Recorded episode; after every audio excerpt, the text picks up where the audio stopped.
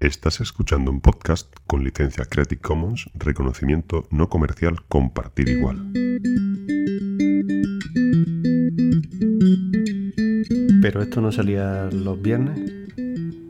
Esta semana va a ser el sábado.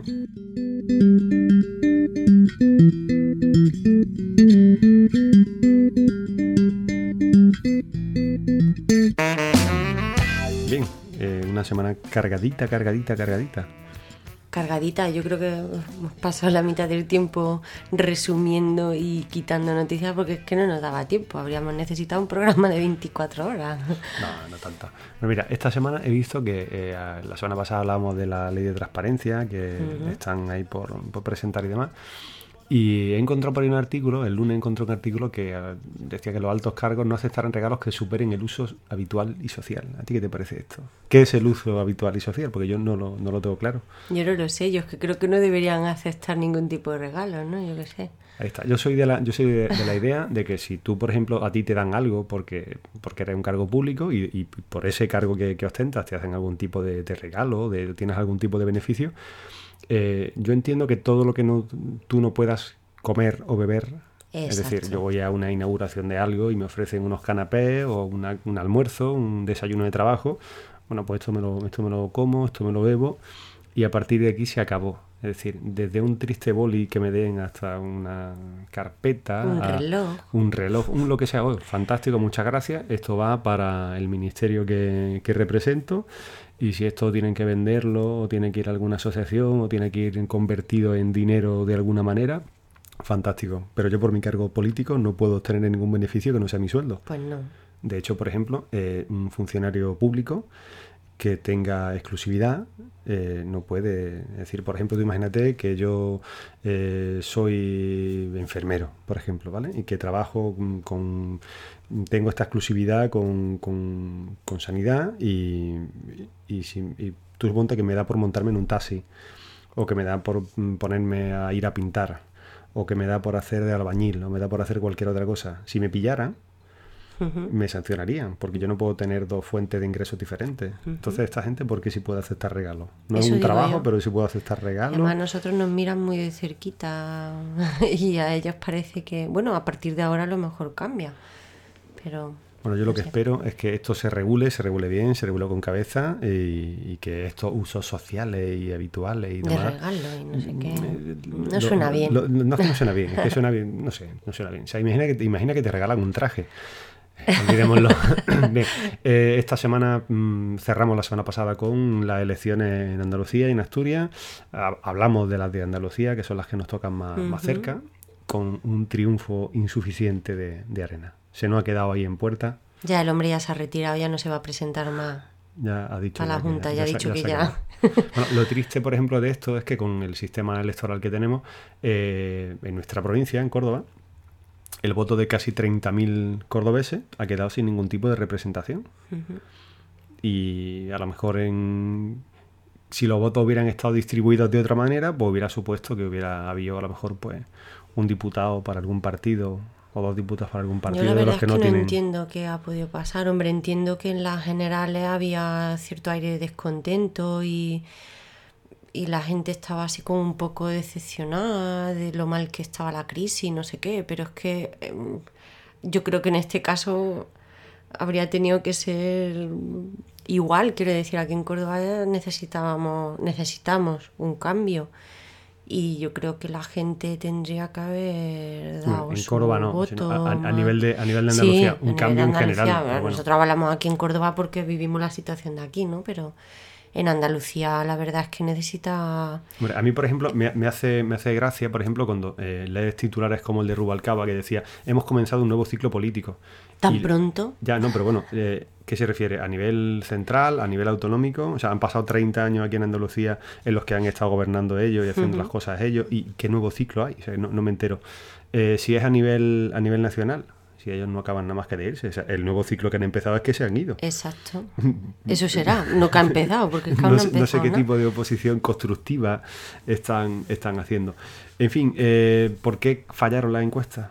Eso es muy curioso, ¿no? no siempre hacen encuestas sobre todo y se suelen acercar un poquito más a la realidad de lo que se han acercado esta vez. Yo creo que mucha gente se fue a celebrar la victoria electoral antes de que saliera. Pero antes incluso de ir a votar. Entonces yo creo que un poco eso ha sido lo que los ha, lo que los ha fastidiado. Esto es lo que demuestra nada. Hombre, cuando hablas con gente... Lo del cuento de la lechera, ¿no? Pero cuando tú, por ejemplo, hablas con gente, con gente mayor, te dice que, aquí nunca van a ganar o que aquí siempre... O sea, pero mm, cuando aquí en Andalucía eh, las cosas van mal, van mal por los que van mal. O sea, porque van mal por los que están en el gobierno. Y no, y no cabe echarle culpas a, a los demás.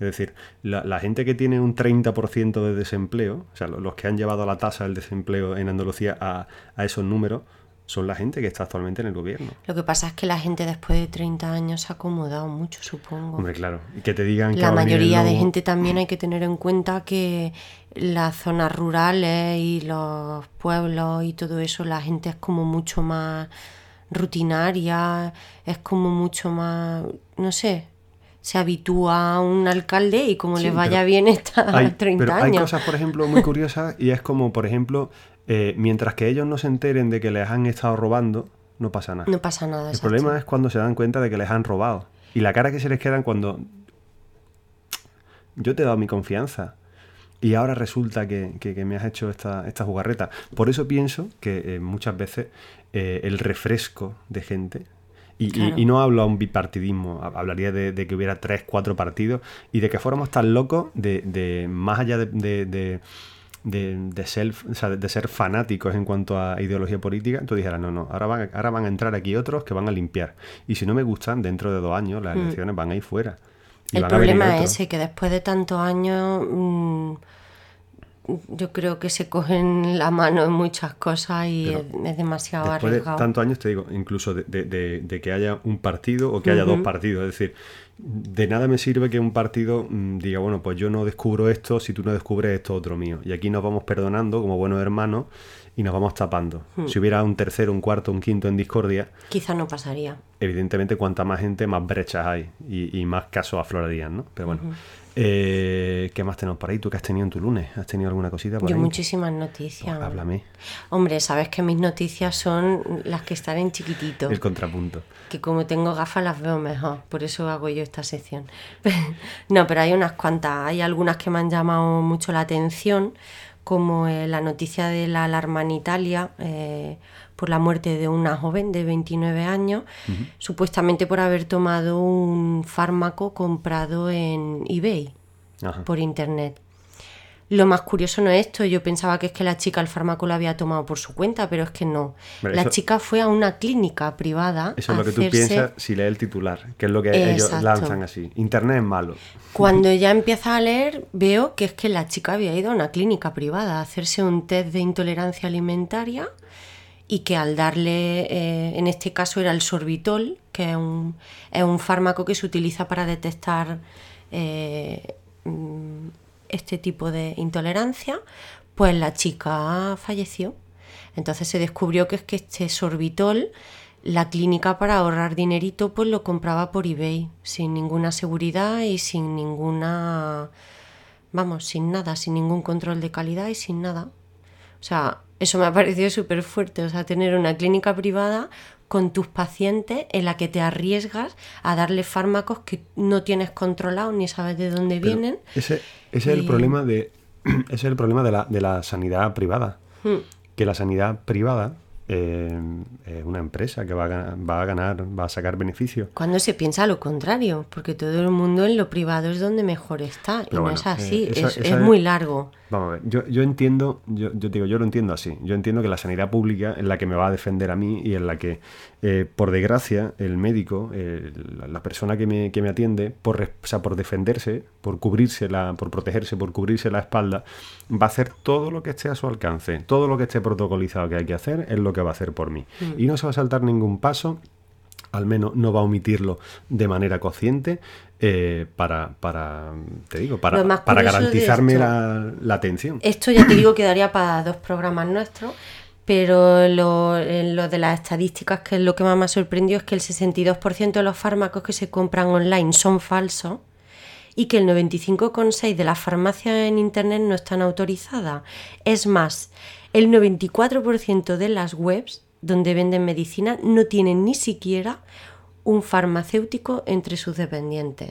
O sea, tú le estás comprando un fármaco a yo, que por ejemplo, nada, ahora me monto yo un laboratorio en mi casa, me pongo aquí a... Pero bien, vamos a ver. Eh, la- la- yo creo que eh, esto es como el que paga 30 euros porque le echen las cartas. Claro. O el que no, me, me han limpiado el aura. No, o no, es me- que esto o- es una ruleta rusa. O el que o sea, quiere pagar por, mm, no sé, por homeopatía y por pastillas con azúcar, porque esto es lo que me cura. Es O sea, una ruleta rusa. Tú vas a comprar comida al chino.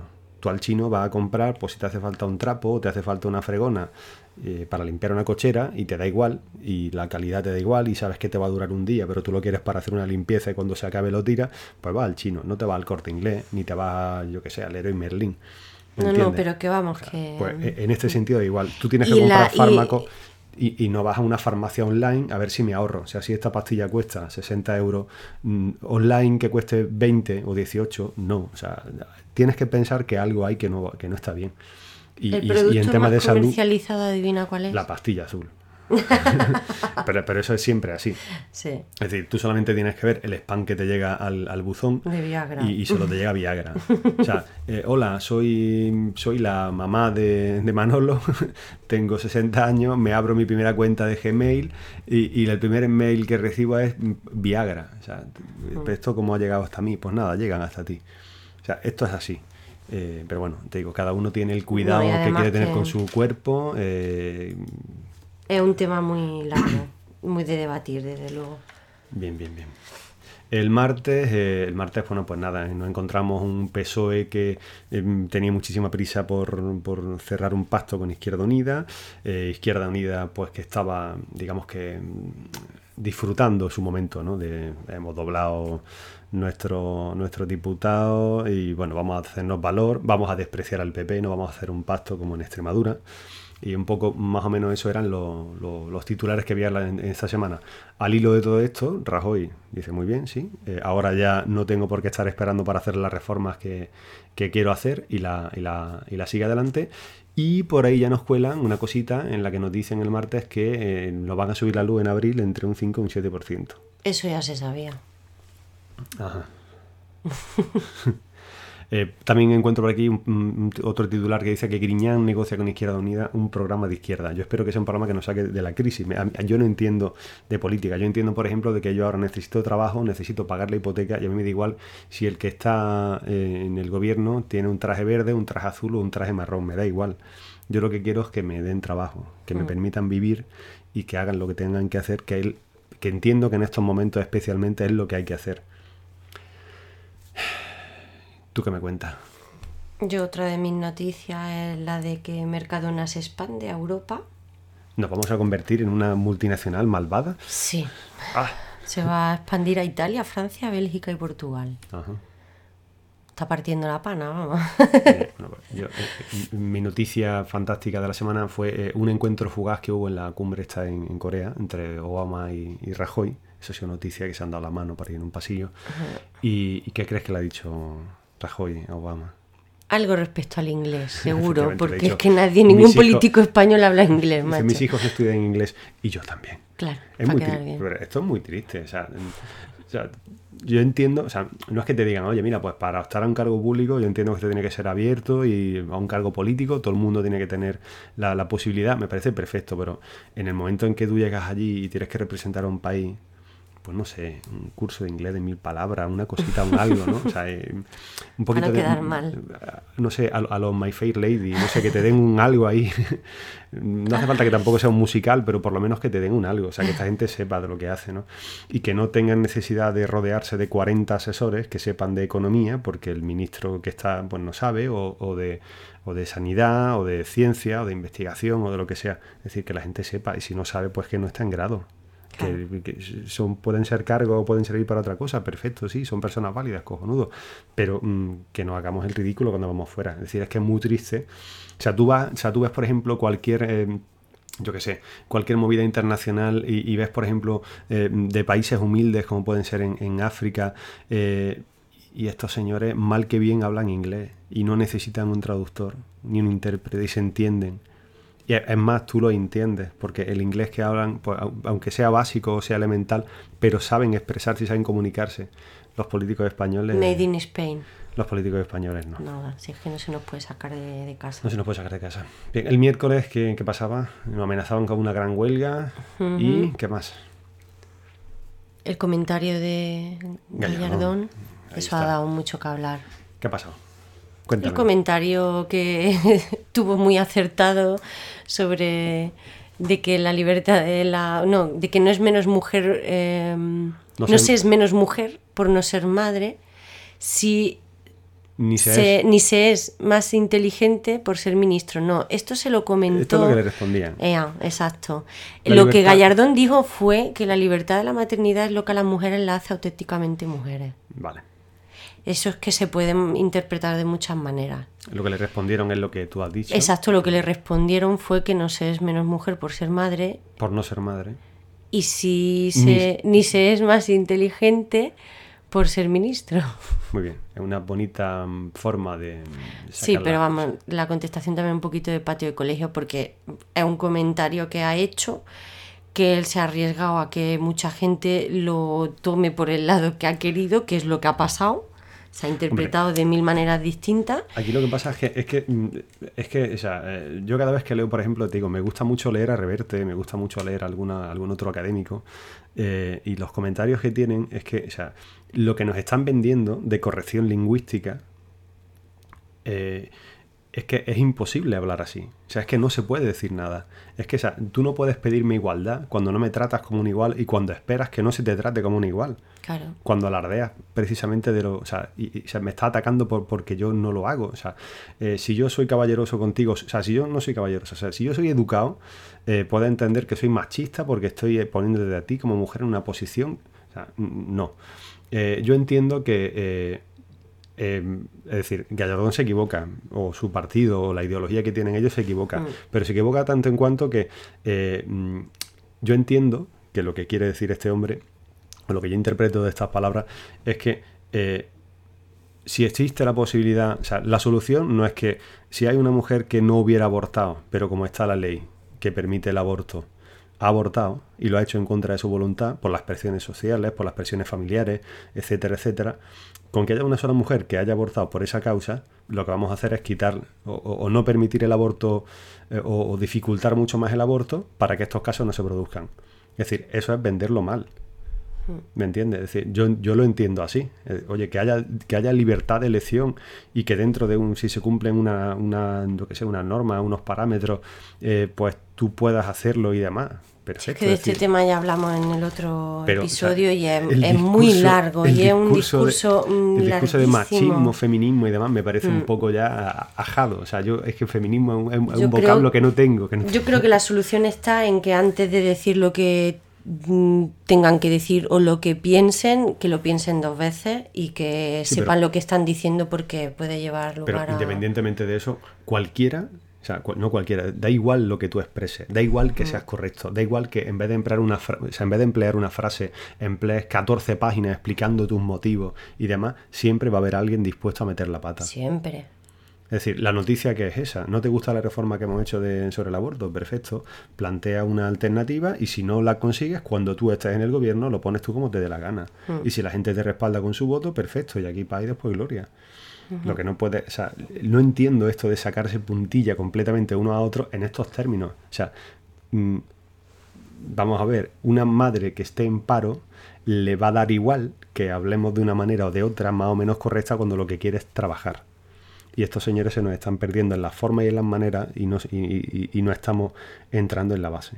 Y no estoy diciendo que el tema del aborto sea un tema accesorio o, le- o que no sea una cosa importante, pero que no nos desviemos de lo que nos ocupa ahora. Es decir, que, a- que- que- que hay gente que no hubiera abortado y al tener la posibilidad de hacerlo lo ha hecho. Sí, no, pero bueno, son elecciones personales y cada uno, cada uno carga con, con su responsabilidad. Ya está. No o sea, tú no puedes hacer de padre de todo el mundo. Punto.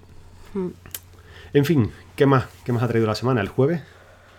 El jueves la huelga general, claro. ¿Y qué? Pues nada, lo mismo de siempre. Nada que comentar, las típicas heridas, los típicos detenidos Y lo típico de que los sindicatos dicen que ha tenido una participación enorme y después las encuestas dicen que no tanto. Es siempre la misma historia. y la verdad se supone que está en, un punto intermedio o más o menos intermedio entre lo que dice el Estado y lo que dicen los sindicatos. Y la verdad es que pues sí, todo el mundo tiene derecho a manifestarse, la gente se ha manifestado, pero bueno, eh, es una huelga un poco Sí, es reivindicativa porque es verdad que la reforma laboral, pues cada uno desde su trabajo y desde su vida, pues lógicamente ha sido un cambio muy fuerte y, ha, no sé, ha conmocionado un poco a la gente. Pero ¿se va a conseguir algo? No, ya se sabe. Además, Rajoy lo decía antes de que empezara la huelga, que ellos no iban a cambiar nada, que la gente era libre de hacer lo que quisiera, pero, bueno. Lo, mismo se ha conseguido con las huelgas que se le han hecho a, otro, a otros partidos en el gobierno. Exacto. Sería mucho mejor que con las huelgas verdaderamente hubiera un, no sé, hubiera un motivo de hacer huelga para conseguir, pero es que nunca se consigue. Entonces, no sé, desilusiona un poco en ese sentido, que de qué sirven los heridos, los palos que, que dan la policía, de qué sirve pues simplemente eso, un gesto de libertad que tenemos para hacerlo, pero también decepciona un poco el después no conseguir nada. Lo triste de esto es que montar una huelga en un momento como este eh, a mí me parece que la, que la imagen que tú das de cara, de cara al exterior, sobre todo cuando después siempre sabes que hay los que no van a manifestarse por la huelga, o sea, por la reforma laboral, o los que no hmm. se manifiestan porque están en paro, o los que no se manifiestan porque tienen problemas y, y, este, y, esperan que de este gobierno, mm, o sea, que aporte soluciones que lo saquen de, su, de sus problemas, eh, siempre hay gente que utiliza las masificaciones de gente, las manifestaciones, para liar la traca. Es decir, siempre hay gente violenta y tal. O sea, entonces, ver los disturbios que había en Barcelona, o sea, un tío que esté en Francia o que esté en Alemania o que esté en Suiza y vea esto y diga, bueno, esta gente están en la ruina, son como, están como, o sea, aunque nosotros no nos queramos, no nos queramos ver así, eh, estos están como Portugal y como Grecia, están aquí que van a... Esas comparativas que, van, a, que van a, tirar a pique a Europa o que van a entrar en bancarrota y demás, que se van a convertir en un país del tercer mundo y se ponen en huelga y queman cosas por la calle y lian la traque, le pegan a la policía y, y o a la gente que que quiere ir a trabajar la, la, coge y la... No sé, decir, por ejemplo, ¿por qué no hacemos lo mismo? Igual que hay piquetes informativos en las huelgas, pues hacemos unos piquetes para los días de elecciones, ¿no? Y vamos por las casas y vamos calentando a la peña porque no vaya a votar. Porque es un derecho y como un derecho hay que ejercerlo por narices.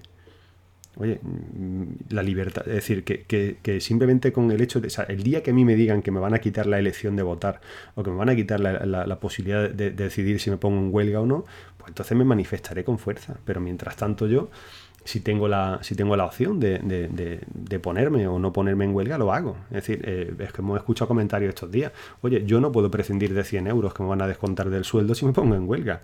Yo lo siento, yo eh, comparto, respeto, entiendo, pero yo necesito esto para pagar la hipoteca. O sea, que yo no puedo ponerme en huelga. Yo tengo un negocio propio y, no puedo, o sea, tú, tú, no puedes venir a destrozarme mi negocio porque, porque no estoy ejerciendo mis derechos como tú quieres que los ejerza. Es decir, ese tipo de coacciones no, no las entiendo. Y, y, de la manera en la que están enfocadas estas cosas, pues siempre, creo que siempre vamos a estar abocados a esto. Y, a, que realmente cuando hay que hacer huelgas importantes, con asistencia masiva de gente, con manifestaciones multitudinarias y demás, y que después realmente los políticos entiendan que, cuando la gente salga a la calle hay que escucarlo. Pero lo que no podemos hacer, por ejemplo, es, como en el caso de, esta amnistía que, han anunciado el, viernes, esta amnistía de, para, para, el dinero que haya por ahí negro y demás. O sea, momento. Eh, esto lo ha pedido la gente, no lo ha pedido la gente. Eh, si te lo pide la gente y hay que hacer, o sea, si te lo pide la gente y hay que hacerlo, se hace. Eh, si esta amnistía la propuso el, PSOE hace unos años y ahora resulta que esto no es cool y que no, que bueno, que es una injusticia, que no, y que esto no que hacerlo. Y ahora cojo yo y dos años después la, presento y la, y la planto ahí. No sé, es decir, creo que no, que, estamos un poco desen, o sea, que estamos desencauzados, no, las cosas no van bien. Tendrán que empezar, supongo. Simplemente. Bueno, ¿y qué más tienes tú por ahí escondido? Que sé que tiene un montón pues de cosas. el tiempo que me has dejado, porque no me va a dar tiempo a comentarlo todo. Coméntate. la única más importante, pues, que llega la Paramount Channel, que lo curioso de esto es que em, el, primer país en la que se va a transmitir 24 horas en abierto y gratis pues va a ser España mm. del mundo, o sea que somos unos afortunados. Eh, otra es que Twitter cumple 6 años todos los tuiteros felicidades. Eh, ¿Cuánto tiempo lleva en Twitter? Llevamos, yo creo que llevo ya cuatro años, ¿no? Desde los 2008, 2000, sí, 2008. ¿Y cuánto tiempo lo llevo usando? No, la verdad es que así más asiduamente un año. No, la verdad es que lo tenía mucho más abandonado. abandonado. Estaba más con Facebook y tal, y ahora he vuelto más a Twitter y Facebook ha pasado a un segundo plano. Pero bueno, he estado metida en otras redes sociales y hemos estado probando un poquito de todo. Pero bueno, siempre gana Twitter. ¿Qué más, qué más tienes por ahí? Que sé que tienes millones de cosas. ¿Qué más? Eh, tengo que... Bueno, es que esta semana en Twitter he visto lo, del, lo de las noticias de que las palomitas eh, eran mejores que las frutas y, los vegetales, que se había demostrado que tenían mucha más fibra que, que las verduras y la fruta y que era muy sana. No la de microondas, como todos pensáis, sino la hecha tradicionalmente en casa o con la sartén o con la palomitera de, aire. que es la que tenemos nosotros, con un poquito azúcar, ahí digo, con muy poquita sal y muy poquito azúcar. Y además, curiosamente, la cascarita, que es lo que nos da... Eso que sale revoloteando por la cocina. o lo que se te queda entre los dientes, eso es lo que más polifenoles y fibra tiene. O sea que a hurgar. Eso, es a lo que hay que, darle. Muy bien. Sí, después eh, en Vitoria, a partir del 1 de abril, también ha salido la noticia de que van a habilitar plazas de minusválidos para embarazadas. Le van a reservar ciertas plazas para la embarazada, eh, bueno, achacando que tienen una disminución de la movilidad transitoria, entonces hay que facilitarle eso. Y la verdad es que ha traído mucha polémica porque, claro, las asociaciones de discapacitados se le han echado encima. disminución de la movilidad transitoria. Mm. Claro, lo que achacan las asociaciones de discapacitados es si a una embarazada se le considera que durante su estado de gestación tiene una inmovilidad eh, disminuida, entonces alguien que se haya operado de la espalda, de una hernia discal, de un fémur, de entonces también la tiene y ellos no tienen plaza de parking habilitada. Yo, por ejemplo, puedo ir a, los, puedo ir a urgencias con una ciática en la que prácticamente voy arrastrando y consigo conducir a malas penas y puedo aparcar en una plaza de minusválido porque tengo una disminución de la movilidad transitoria. Claro, no, porque no está reconocido. Está nada más que a ver, yo reconozco que se han quejado con toda la razón del mundo. Me parece absurdo, totalmente. No por las pobres embarazadas, porque es verdad que con un barrigón de nueve meses te cuesta andar. Pero, Mira, pero eh, tú recuerdas eh, en Italia, en las plazas de parking de, de minusválido, mm. hay un cartelito, en muchas de ellas, eh, hay un cartelito en la que ponía, si quieres mi plaza, llévate mi, mi, discapacidad. Mi discapacidad, eso me marcó a mí también Entonces, independientemente, o sea, yo tengo muy claro que si tengo ciática y voy arrastrando la pierna, eh, esto es una cosa transitoria o es una cosa momentánea que va a durar unos días y, puedo aparcar donde tenga que aparcar y me voy al médico. O me dejan en la puerta del médico quien me lleve y, punto. Pero si tengo un problema de movilidad y voy con una silla de ruedas, es lo que hay. Otra noticia que ya voy a comentar rápidamente, pero que es súper importante, es que se ha detectado un brote de leishmaniasis en Fuenlabrada. La verdad es que se viene detectando desde los dos últimos años aquí porque no ha sido algo, algo que se, se estudia, ¿no? Con, haciendo estadística y tal, pero claro, lo normal de, de, la lismaniasis, si alguien no lo ha escuchado nunca, es la enfermedad que llaman enfermedad del mosquito que suele atacar a los animales, a perros, gatos. Entonces, en, en casos en humanos hay muy pocos, o sea, tiene una incidencia muy, muy bajita.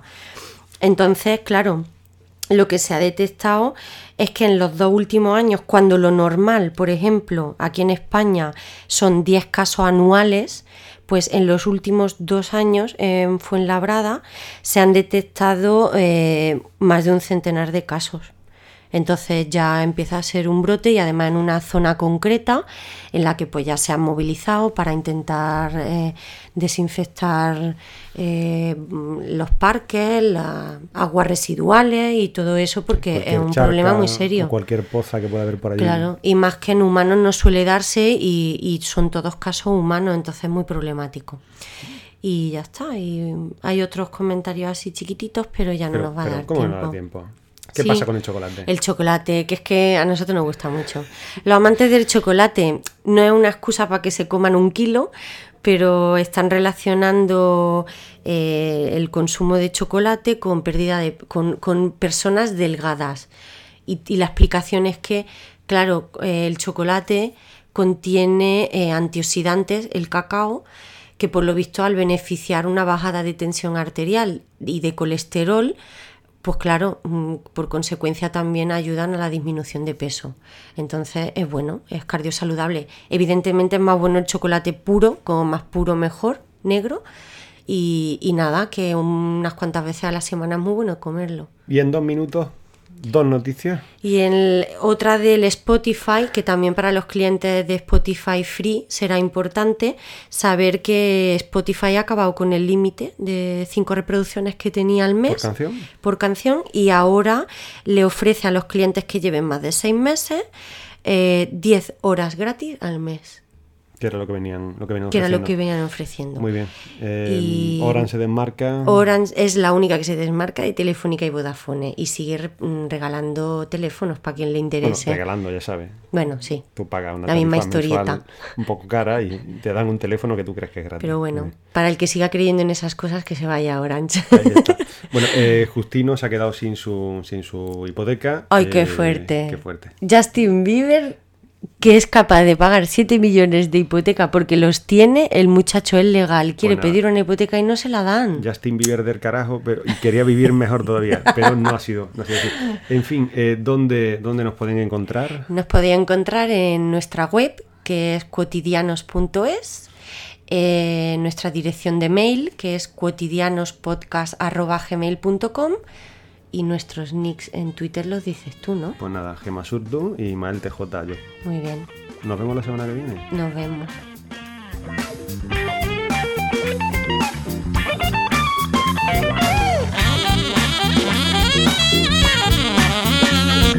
Thank